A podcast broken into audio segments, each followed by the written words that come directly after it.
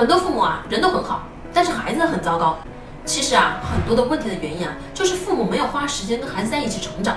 人这一生变化最大的就是六岁之前，六岁之前呢，就是你怎样去教育他。